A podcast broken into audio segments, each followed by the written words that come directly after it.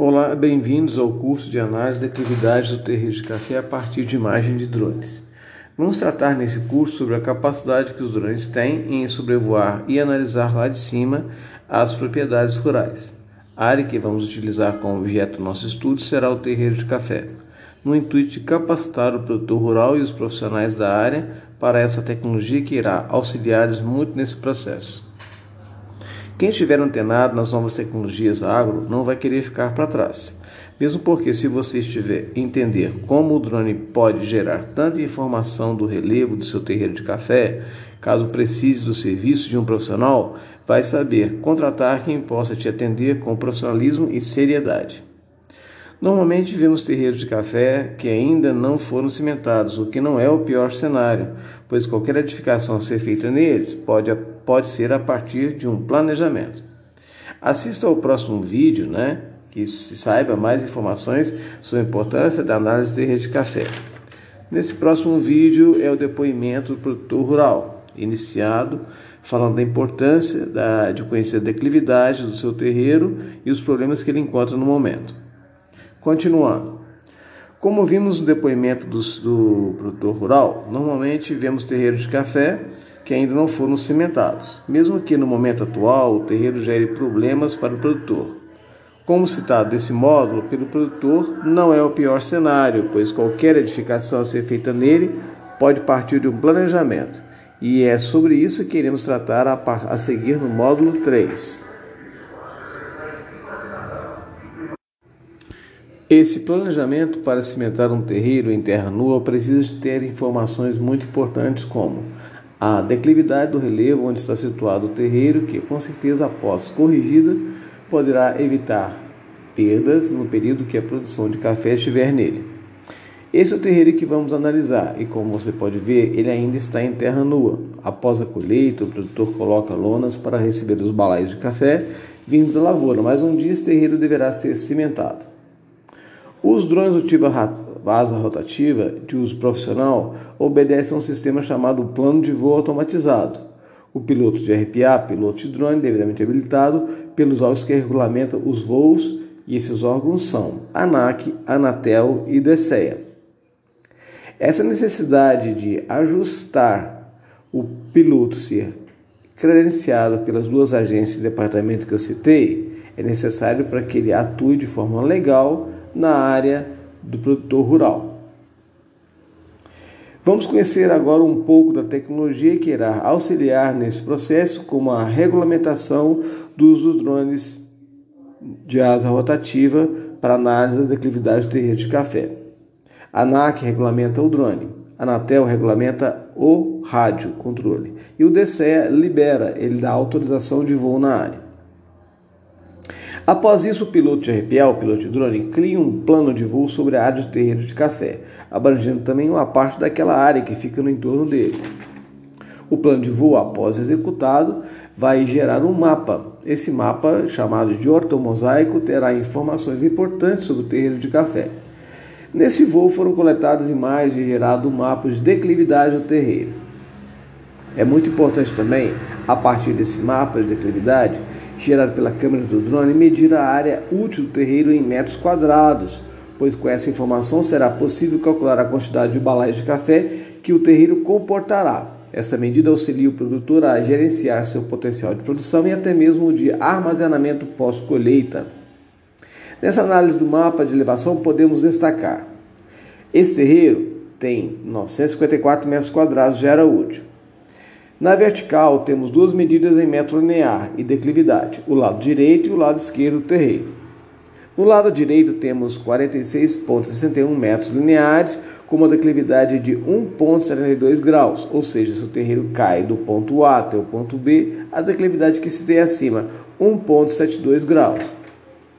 No lado esquerdo temos 42 por 84 metros lineares com uma declividade de 0,95 graus, ou seja, seu terreiro cai do ponto A até o ponto B, a declividade que se tem acima, 0,95 graus.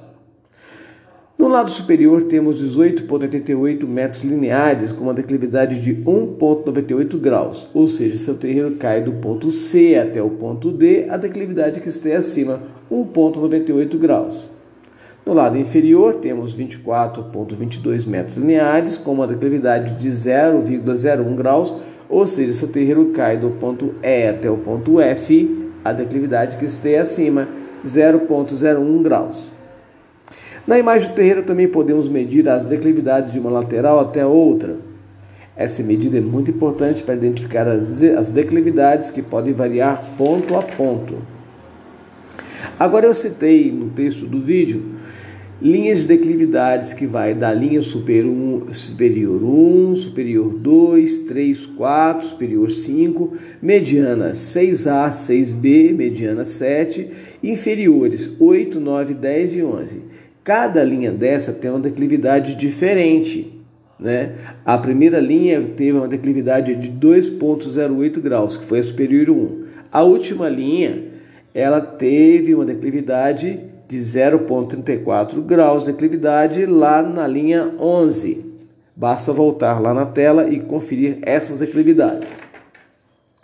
Além das imagens e dados apresentados, as imagens coletadas pelo drone também mostram as adjacências que são muito importantes para entender visualmente a topografia do terreno, que além do terreiro e armazém, possui os acessos para as ruas, talhões de café, bem como a topografia geral, mostrando onde o terreno é alto ou baixo.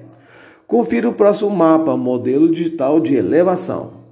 Vamos conhecer agora mais um mapa que foi gerado a partir das imagens do drone, que demonstra claramente por meio de faixas de cores que vão do vermelho até o azul e representam um nível de declividade a partir dessas cores. Vermelho, parte alta do terreiro, azul, baixo, baixa do terreiro. Nada melhor que uma ilustração dessas para recordar as atividades que tratamos até agora. Hora de recordar.